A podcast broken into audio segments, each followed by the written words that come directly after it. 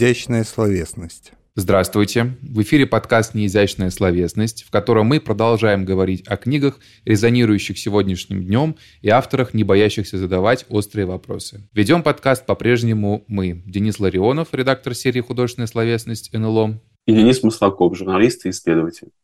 Сегодня мы наконец-то поговорим о поэзии. В центре обсуждения сегодня книга Данилы Давыдова «Ненадежный рассказчик», которая вышла в серии «Новая поэзия» в прошлом году. У нас в гостях автор книги Данила Давыдов. Здравствуйте, Данила. Всех приветствую. И литературный критик Алексей Масолов. Здравствуйте, Алексей.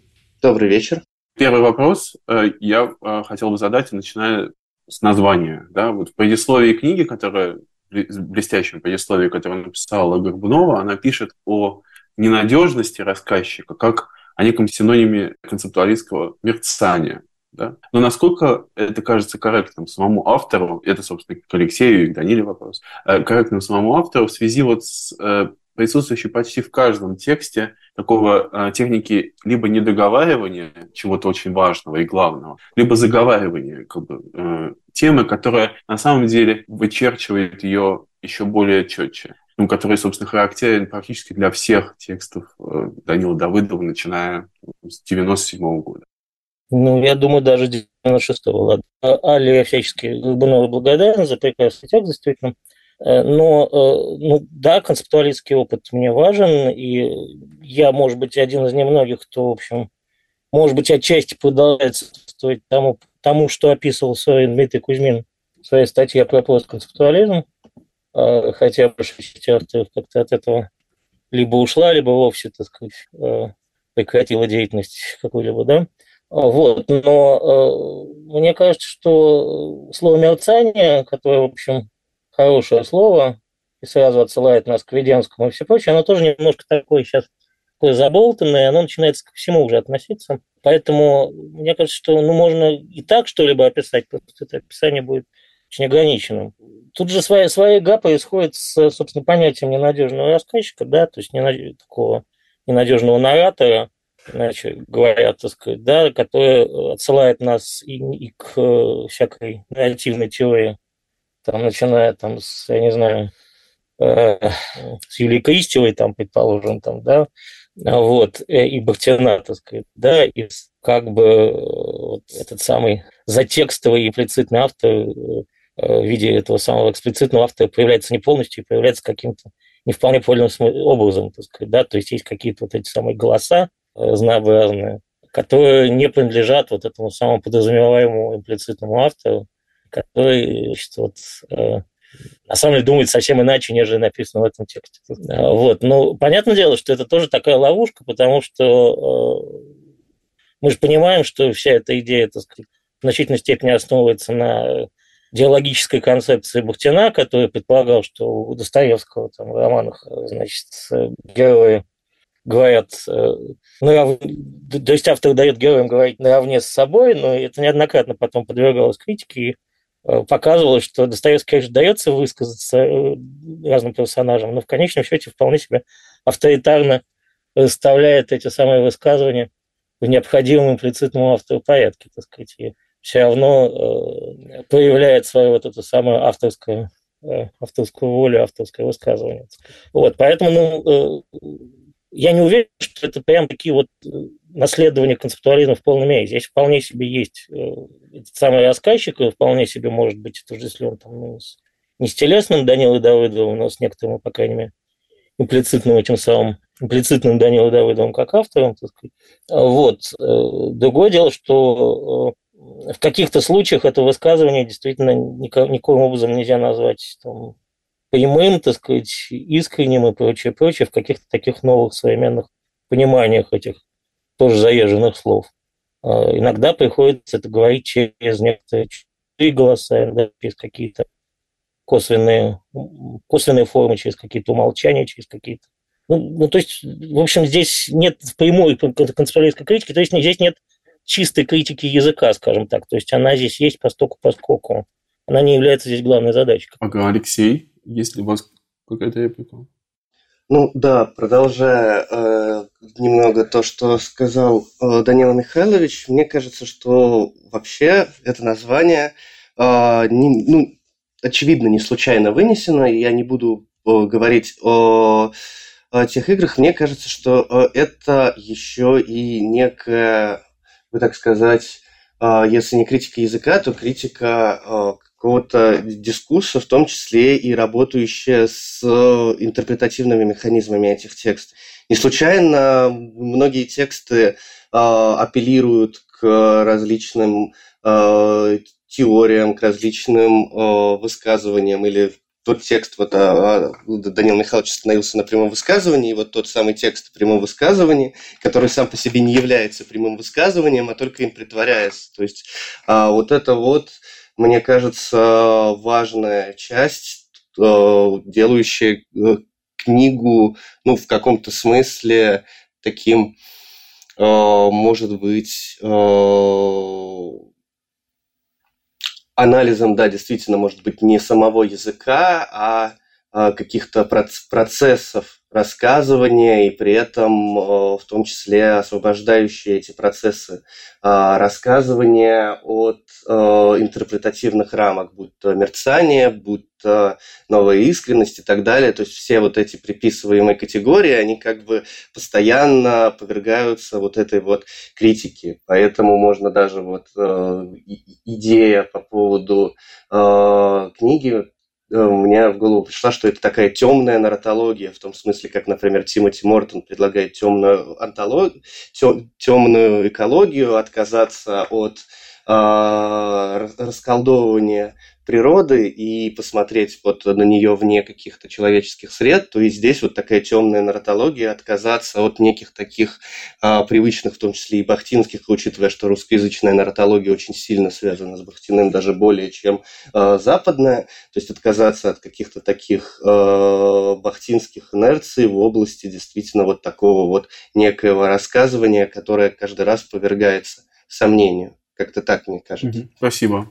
Не, мне нравится термин темная нотология. Я, пожалуй, буду его к себе применять. Спасибо, Алексей. об этом мы еще потом поговорим дополнительно. И такой мини-вопрос еще как бы к такой межеумочный совершенно к тому, что было сказано. Но вот э, как бы даже я сам не верю, что я его задаю, но тем не менее, что э, тем не менее, возможно ли какая-то двойная адресация этих текстов? Потому что вот когда я, я читал все тексты Данилы Давыдова практически, которые опубликованы. И всегда там есть вот ну, к вопросу о мерцании и так далее. Это немножко в другую сторону, может быть, скорее к вопросу о рецепции, да, вообще о социальном существовании этих текстов. Как бы эти тексты направляются вот в ученую, изящную сторону и в сторону арт-брют, да, панк-музыки, например. То есть всегда ощущается как бы работа с какими-то двумя или более каких-то воображаемых, а не всегда воображаемых, в принципе, аудиториями это свойственно этим текстам или нет? Или это ошибка чтения? То есть, ну, с одной стороны, конечно, так сказать. С другой стороны, вы мне пойдите, назовите текст, который не имеет такой, что называется, э, адресации, так сказать. Ну, не всегда это заложено, что называется, в интенции автора, так сказать, как бы некто квази-автор какого-либо текста, так сказать, да, но ну, меня, безусловно, заложено, так сказать. Да, очень интересно было всегда наблюдать, когда в некой запрещенной сети там появлялись э, значит, публикации отдельных текстов, так сказать, как люди реагируют на это, так э, в зависимости, так сказать, тоже от своего габитуса, так сказать, имеющегося. Э, там есть тексты, на которые люди реагировали, так сказать, просто понимая их ровно наоборот, как то самое прямое высказывание, было очень весело, так сказать. Э, э, вот, то есть, конечно, это предусмотрено, да, но а, то есть, опять-таки, это не является, что называется, главной, э, извините, опять-таки, за выражение, задачей всего того, что сделать. Да? Я видно, человек все-таки очень сильно испорченный этим самым таким пострадонизмом в духе Умберто Эко, так сказать, и невозможностью, так сказать, сказать что-либо, так сказать, без какой-либо без какой-либо, так сказать, ловушки, так сказать, которая э, заложено, так сказать, в самой форме рассказа. Друзья, не могу обойтись без ловушки, которая заложена в, в моем высказывании, так сказать, да, и э, в этом смысле я такой в отношении постмодернизма вполне себе э, старый вольтерианец среди э, юных сентименталистов, так сказать, полное мое, так сказать, самоощущение, так сказать, в современной литературной ситуации, вот, который исповедует какие-то вот эти самые вполне себе уже отжившие принципы, так сказать, да. Вот. Ну, а если говорить про несколько адресаций, ну, там есть какая-то адресация, которую можно назвать злобное хихикение автора, которое подразумевает, что все равно его, так сказать, адекватно не поймут, так сказать, да, то есть там есть такая форма адресации тоже в тексте, такой, знаете, смех во тьме такой, который подразумевает, что, в принципе, все равно, так сказать, то есть его задачей этого самого автора так сказать, не является донесение всего, всего того, чего он хотел сказать, так сказать, и поставление таких ловушек, через которых заведомо никто не пройдет, так сказать, и вот э, удовольствие от этого, так сказать, от выполненной этой задачи, так сказать, является некоторой подлой сущностью автора, в общем, в каком смысле. В этом смысле, конечно, рассказчик совсем не надежен. А, да, спасибо большое. Я хочу задать следующий вопрос, и, наверное, э, скорее Алексею. А, мы с Денисом, когда готовились к этому выпуску, сошлись во мнении, что поэзия Данила Давыдова всегда была чуткой к изменению языка и разным модификациям лирического субъекта. И, на ваш взгляд, какое место она занимает в текущей новой эмоциональной и эстетико-политической реальности? Ну, э, если э, говорить о вообще прям э, текущим-текущим, вот я бы не согласился с Данилом Михайловичем по поводу того, что он использует какие-то отжившие методы, потому что все-таки, э, во-первых, во-первых, э, мне кажется, вот этот э, ключевой момент, как, э, который еще там Дмитрий Кузьмин называет вирус концептуализма, который не, в, не в том смысле, как концептуализм как школа, а вот концептуализм, как говорил Михаил Изенберг, как, как некой проблемы. Некой проблемы того, что вот у нас невозможно работать вот с привычными формами лиризма, и мне кажется, что это все таки очень хорошо входит в ту ситуацию, когда возникает э, кризисное состояние. То есть э, действительно есть э, вот эта новая, новейшая искренность, о которой говорят, э, с различными способами проговаривания своего опыта, претендующего вот на некую, э, ну, если не истинность, то на некую такую э, целостность, даже если этот опыт раздробленный то мне кажется, что как раз-таки тексты Данила Давыдова, они во многом, а, как и других авторов, подобных ему, которые работают с одновременно с какими-то новыми модальностями, но и одновременно как бы с корпусом, а, который можно назвать такой, а, ну, такой стереотипный корпус русской поэзии, который вот в когда говорят русская поэзия, и мы вот понимаем вот некий такой стереотипное понимание вещей. Вот там с этим работает Данила Давыдов, там Виталий Пуханов и многие другие. Вот. При этом, конечно, подвергая это некой такой действительно э, концептуальной, идейной некой ревизии. И мне кажется, что это э, отчасти вторит и молодым э, авторам и авторкам, которые работают с различными, там, может быть, более медийными эффектами всего этого, но при этом учитывают тот или иной опыт. Там даже если э, взять, например, Гликерию Лунова или Максима Дремова, которые по-разному тоже работают со всеми этими сферами, кто-то там с объектами, кто-то более с Э, ну, действительно, с такой медиа-средой, как Гликерия Лунов, все равно мне кажется, что это все достаточно э, в некоем таком э, общем поле проблематизации вот некоего рассказчика, если можно так сказать, который надежность которого всегда подвергается сомнению. Мне кажется, что э, в данном случае не стоит э, ни один тренд, как бы при всей любви к ним различным, в том числе и прямо говорение, не стоит э, делать его э, единственным существующим в нашем актуальном пространстве. И мне кажется, что в данном случае как раз-таки вот это постоянное подвергание сомнению, э, в том числе собственной субъектности, это тоже ну, является как минимум частью э, современной проблематики, особенно с которой сталкивается поэзия прямо сейчас, когда сама субъектность оказывается ну, довольно расщепленный, то есть дважды уже, помимо всех этих историй. Вот, я надеюсь, я более-менее внятно выразил, что я хотел сказать. Вот у меня вопрос в продолжении как бы разговора о темной нарратологии, экологии и так далее, и так далее. Вот, собственно, в, те, в текстах книги довольно э, часто, практически через страницу, и не только в этой книге, и в предыдущих тоже, в том числе выходящих в издательстве НЛО, выходивших в издательстве НЛО, возникает некий концептуальный персонаж, такой как бы нечто, которое, возможно, близко как бы к репликантам Филиппа Дика или Скотта, хотя для, даже они кажутся слишком антропогенными. Или э, какие-то, в общем, алиены, вспоминается эпохальная строчка «Алиен, поднимись с колена» из предыдущей книги, которая вышла в НЛО, да, которые, собственно, по касательной обходят вообще как бы человеческую участь или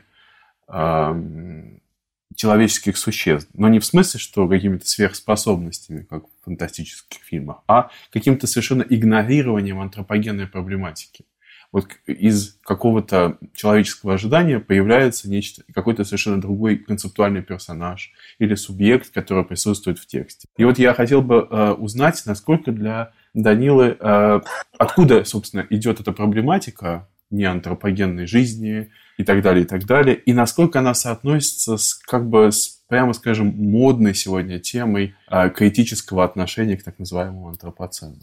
Mm.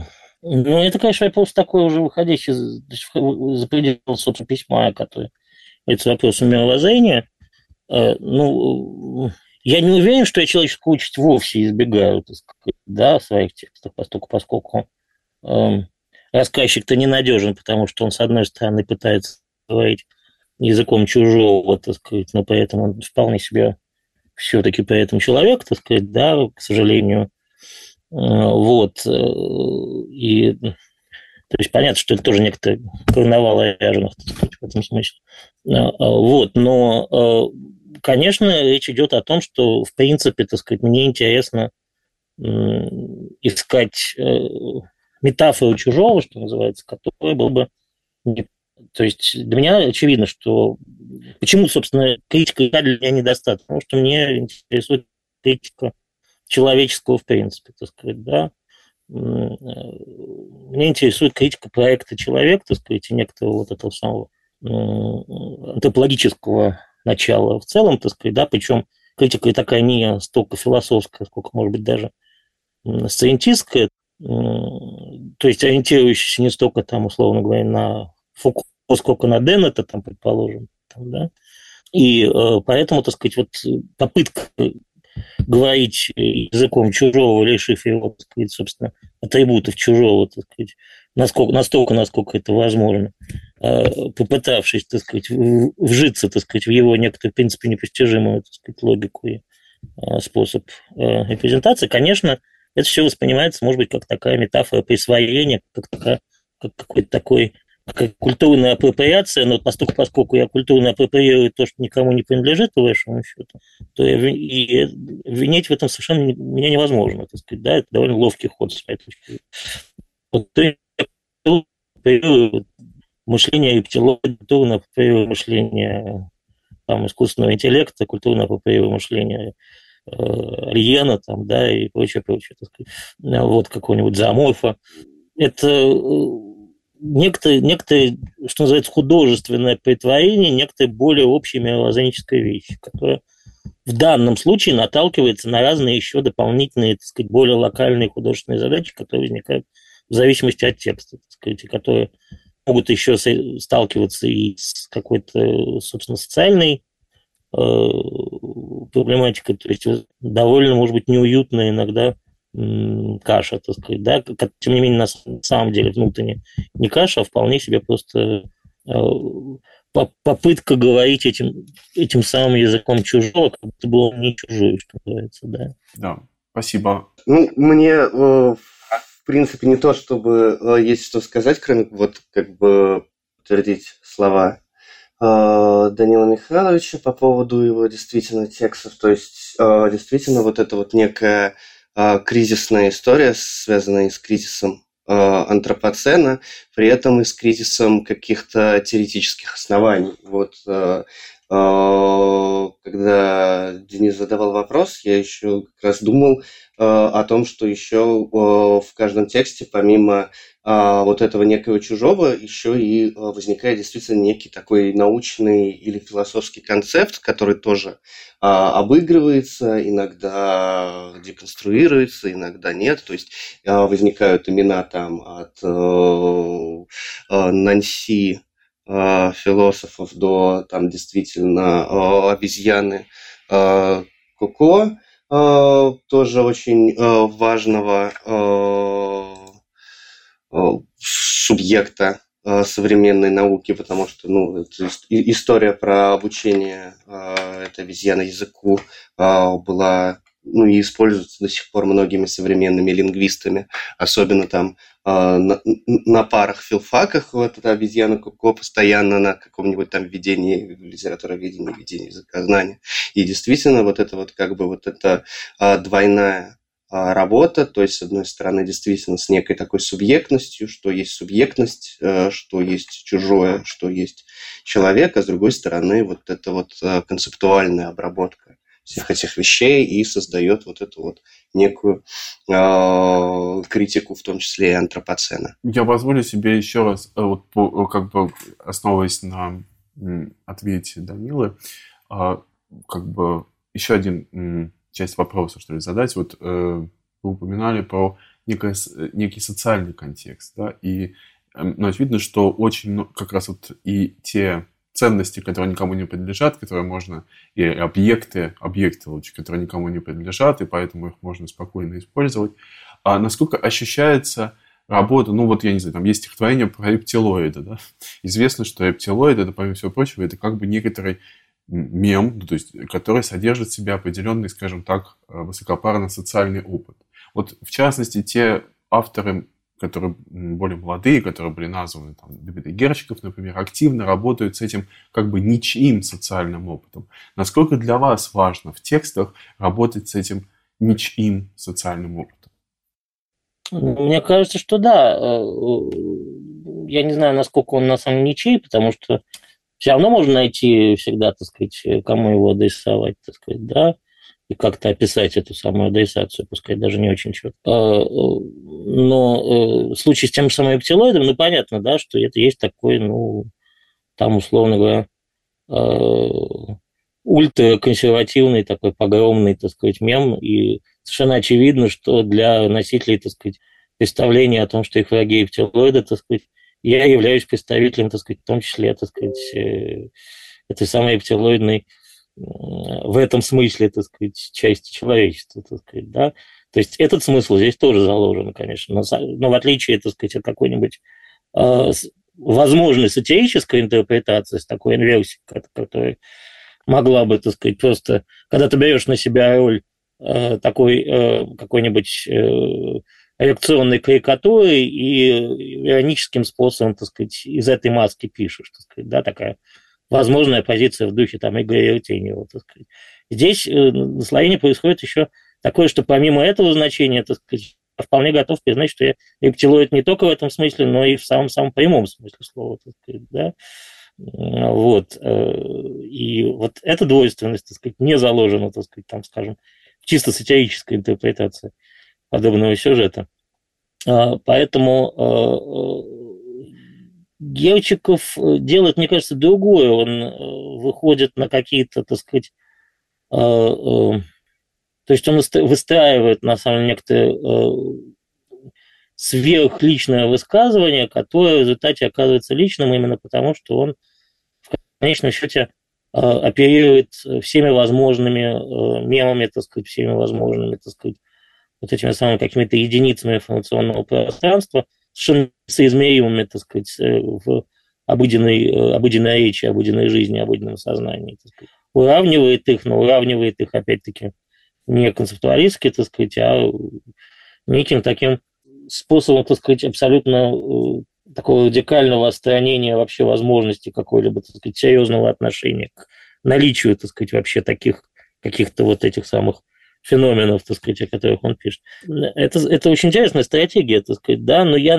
наверное, так не делаю, так сказать. Мне кажется, что у меня все-таки, если есть э, какой-либо, какая-либо метафора какого-либо вот этого самого социального опыта, то она все-таки будет более конкретизирована и более привязана к какому-то вот некоторое представлению про то, как думает там, скажем, ну вот э, наивный носитель языка, там, скажем, условно говоря, да, то есть который представляет собой все-таки, ну, пускай абстракцию, но абстракцию, которую можно конкретизировать, там, скажем, да, или э, наивный в, в таком лингвистическом смысле слова, да, или э, который представляет собой такой срез э, каких-то клишированных представлений о какой-либо области бытия, там, будь то стихосложение, или наука, или гендер, какие-то вопросы. Ну, не важно. Здесь, мне кажется, просто проще, так сказать, найти вот этого самого носителя этой самой э, апроприируемой в данном случае социальной роли, да, который, от имени которого я пытаюсь, так сказать, что-то говорить в данном случае, так сказать. Но тут это будет все-таки говорение такое э, тоже первого уровня, потому что за ним будет открываться, так сказать, какая-то э, какое-то другое высказывание все равно, да, как мне кажется. Спасибо большое. Перейду тогда к следующему вопросу. Большинство стихотворений в сборнике «Ненадежный рассказчик» ритмически организованные, и рифмованные. И в связи с этим э, пришел в голову такой вопрос. Э, трудно не обратить внимание на то, что за последние годы традиционная форма поэтического письма, если ее так называть, обрела новое дыхание. С чем вы сами это связываете и каким видите будущее этой традиции? В кавычках или не в кавычках? Ох, ну, э, долгий был бы разговор вообще отдельный. Ну, во-первых, я все-таки э, не то, чтобы там прям совсем вот только все рифму, да. А, и, кстати, те тексты, которые я, я пишу уже после начала прошлого года, так сказать, там они, они все исключительно виолибрические, но это отдельный разговор. Но в целом это связано с тем, что ну, вот был такой период э, такой э, довольно наивной борьбы, так сказать, между, условно говоря, сторонниками силоботоники, условно говоря, Виолибера, да, который там имеет такой даже героический некоторый облик да, почти, и который, значит, вот э, э, заставлял ощущать, что вот там, условно говоря, там некоторая ритмическая, там, э, даже метрическая, точнее, так сказать, рифмованная поэзия, это некоторый консерватизм, так сказать, а там либо это некоторый, вот, некоторая прогрессивная, так сказать, вещь. А, но и то, это, в общем, некоторые наивно, ну, можно вспомнить там какие-нибудь героические фигуры вроде Владимира Буича, там, который просто, так сказать, э, перевернул советскую иерархию, так сказать, э, э, стихотворных манер утверждал, что либо это всегда хорошо, там, а этническая поэзия это всегда, всегда плохо, так сказать, да. И прям таки говорил, что если ты либоист, то ты не имеешь права писать, так сказать, в рифму, так сказать, и силоботоникой. Но э, беда заключается в том, что на самом деле человек, который понимает вообще теорию стиха, прекрасно понимает, что между верлибом и силоботоникой существует миллионы разных, так сказать, промежуточных э, форм, так сказать, да, и э, на самом деле ритм присутствует в любом тексте. И сами тексты, которые кажутся верлибрическими, очень часто не верлибрические, они себе ритмизованные, просто организованные гораздо более сложным образом, так сказать, да. А, и э, в этом смысле просто мне, мне кажется, что понимание того, что любая, любая техника письма, она уже она является просто техникой и применимой, так сказать, отхок по необходимости в данном конкретном случае, так сказать, а, это такое, ну, в общем, естественное понимание, мне кажется, для всякого адекватного пишущего сейчас а, человека, так сказать, постоку, поскольку, так сказать, есть э, некоторые возможности что-то делать и в рамках а, там, условно говоря, метрической или не обязательно метрической, но более сложной, там, более-менее регулярно организованной этнической, так сказать, э, разных возможностей, там, определенных там, игры с цитатами, так сказать, игры с э, там, какими-то орелами метра, так сказать, с э, какими-то узнаваемыми чисто мелодическими вещами, так сказать, да. Более того, там есть возможности всякие, опять-таки, разных форм дисгармонизации этого самого как бы гармонического, так сказать, ряда, да, и э, внезапного слома, так сказать, э, вот этого самого метрического прочее, прочее. То есть, ну, мне, мне всегда казалось, что с этим еще интересно работать. Здесь нет никакой идеологии.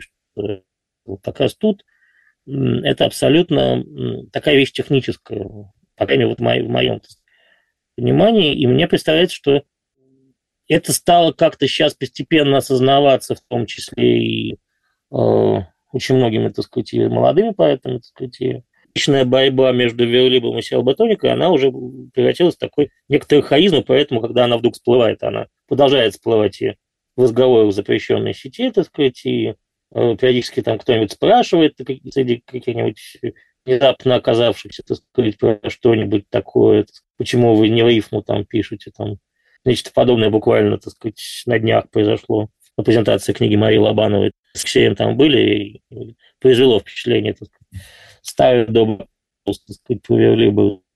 Да? Уже совсем дикий архаизм. Хотя этот дикий архаизм жить это подавляющее большинство э, так называемого культурного сообщества, так сказать. От этого он диким архаизмом перестает быть. Мы понимаем, что культурного сообщества очень много, подавляющего культурного сообщества, очень много всяких. Вот, мое отношение к этому вопросу такое.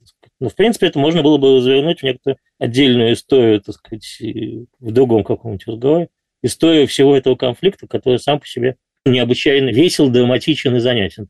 Угу. Ну, тут мне остается поддержать а, Данила Михайловича, потому что действительно, а, если мы возьмем вообще а, весь, а, ну, как минимум, общезападный контекст поэзии, например, а, есть один из таких ключевых современных американских авторов, а, Питер Гизи, который пишет э, особо, к сожалению, русские переводы пока не очень могут это передать, особо ритмически организованные тексты на специфической звукописи, на специфической ритмической организации. Вот. Ну, чем-то это похоже на э, больше, конечно, тоническое стихосложение или стихосложение типа Уолта Уитмана, только с сверхкороткой строкой. То есть у Уолта Уитмана э, главный юмор Уолта Уитмана был в том, что у него на самом деле не все тексты написаны свободным стихом, у него просто написаны очень э, длинным регулярным, и поэтому регулярность, которая еще меняется каждая строчка, что и не всегда считывается. Вот. Как-то так, примерно у Питера Гизи это может работать, но э, многие критики говорят о том, что вот в 90-е годы Питер Гизи вернул э, ритмику в американскую поэзию, но не через там какие-то консервативные ключи, а через там шизофреническую раздробленность субъекта, все в этом роде. Вот этого, это первый мой тезис. А, второй мой тезис, который э, очень часто заходит в разговорах с Юрием Борисовичем Орлицким, э, э, по поводу того, что вообще тенденция сейчас русскоязычного стиха идет в сторону регулярности но не в сторону, грубо говоря, вот того, что вот действительно а, а, некоторые архаичные коллеги называют силоботоники. Нет, а в сторону регулирования каких-либо фрагментов там, либо а, действительно работы там с более крупными или с более а, короткими, но фрагментами, которые так или иначе регулярны. Не обязательно это будет там вот в классическом стилоботаническом стихосложении, потому что действительно этих типов стиха, их на самом деле колоссальное множество. И в этом плане э, вот, третий э, мой тезис, как раз-таки, который я обсуждаю часто со студентами и студентками, то, что э, техника может быть как абсолютно строгой, действительно урегулированной там на античный манер, чем пользуются там, к примеру, и тот же Сергей Завьялов, когда использует там имитации античных метров, и с другой стороны может быть абсолютно расшатанной, действительно, э, там и не только расшатанный свободный стих, который, э, внутри которого тяжело выразить расшатанность, потому что он как бы сам по себе с отсутствием всего этого. А э, когда берутся какие-то действительно регулярные строчки и расшатываются какими-то специфическими образами, и это все э, существует, грубо говоря, в равных долях, и не только в русскоязычном, на самом деле, контексте, но и в англоязычном, и франкоязычном, и так далее, могут вполне использовать э, регулярные и урегулированные а строки, ну, просто потому что действительно, как сказал Данила Михайлович, техника – это как бы важный аспект стиха, но не единственный и даже не всегда доминирует. И в завершении я хотел бы задать вопрос обоим нашим гостям. Традиционный наш вопрос. Каким, по, по вашему мнению, может быть или должна быть письмо и литература и в целом вот э, в рамках или после военно-политической катастрофы, в которой мы находимся или вынуждены находиться? Я не знаю. Я не знаю. То есть, оно, то есть я э, не сторонник э, того, что нужно замолчать, что называется. Да? Хотя я сам, в общем, почти замолчал. Я дал за эти полтора года, ну, наверное, меньше десятка текстов, так сказать, да, то есть, ну, это все-таки несколько меньше, чем обычно. А, причем а, тех, которые я готов, что называется, воспроизводить, там еще половина только из них, так сказать, да.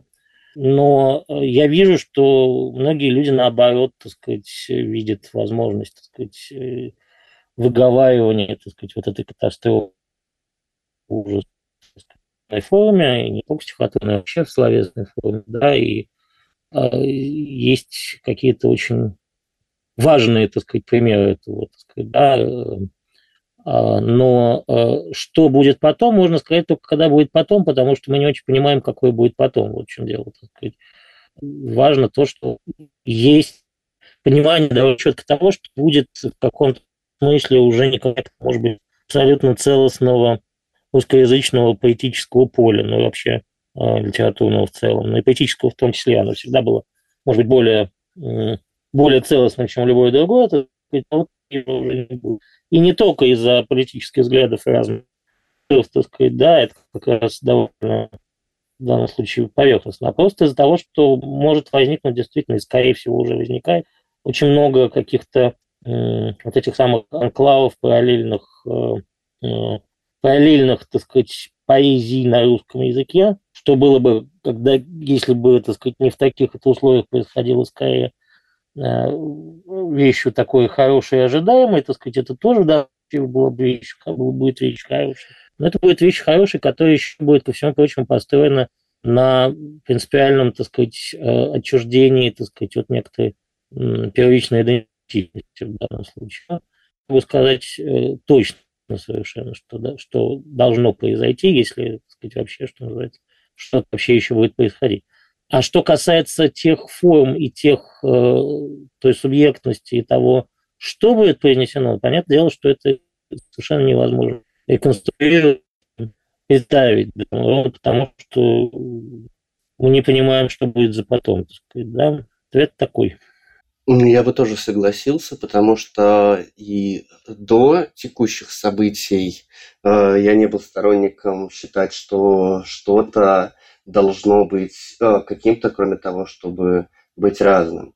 А в данный момент, ну, действительно, э, единственное, что представляется э, важным внутри, это действительно во многом возникают и будут возникать некие иные и различные по своей структуре способы сопротивления властным дискурсам, идеологическим порядкам, ну, в том числе путинизму нашему, а, в котором мы находимся. Но вот, но, к примеру, я, например, вчера очень много а, читал а, поэзию итальянских поэтов-герметиков, Сальватора Квазимода, а, Джузеппе Унгаретти, Eugenio Монталя и многих других.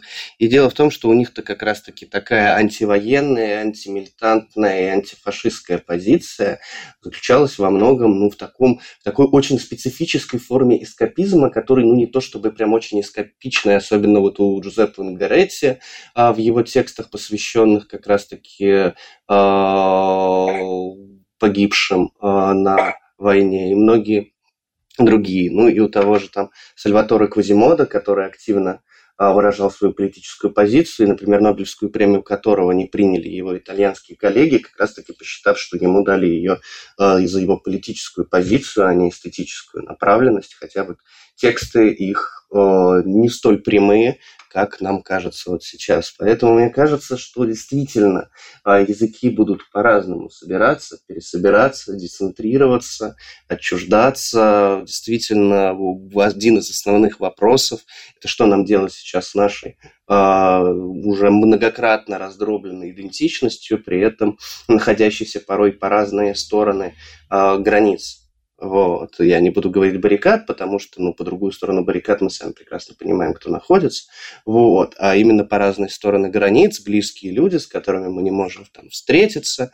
И это тоже определенный, на самом деле, а, поворот а, идентичности, который выражается уже во многих том числе и текстах. Вот с одной стороны невозможность вернуться назад и невозможность там поехать к другому.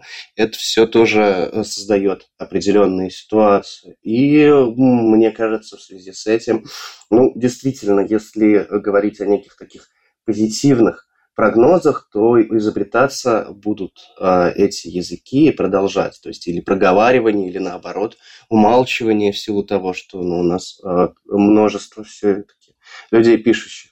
А, другой а, вопрос, вот насколько мы можем давать сейчас позитивные прогнозы. Ну, наверное, хочется верить в лучшее, и в данном случае, конечно, политическая социальная эффективность поэзии – вещь сомнительная, но иногда все-таки она э, хотя бы по помогает не стать частью э, вот этой тьмы.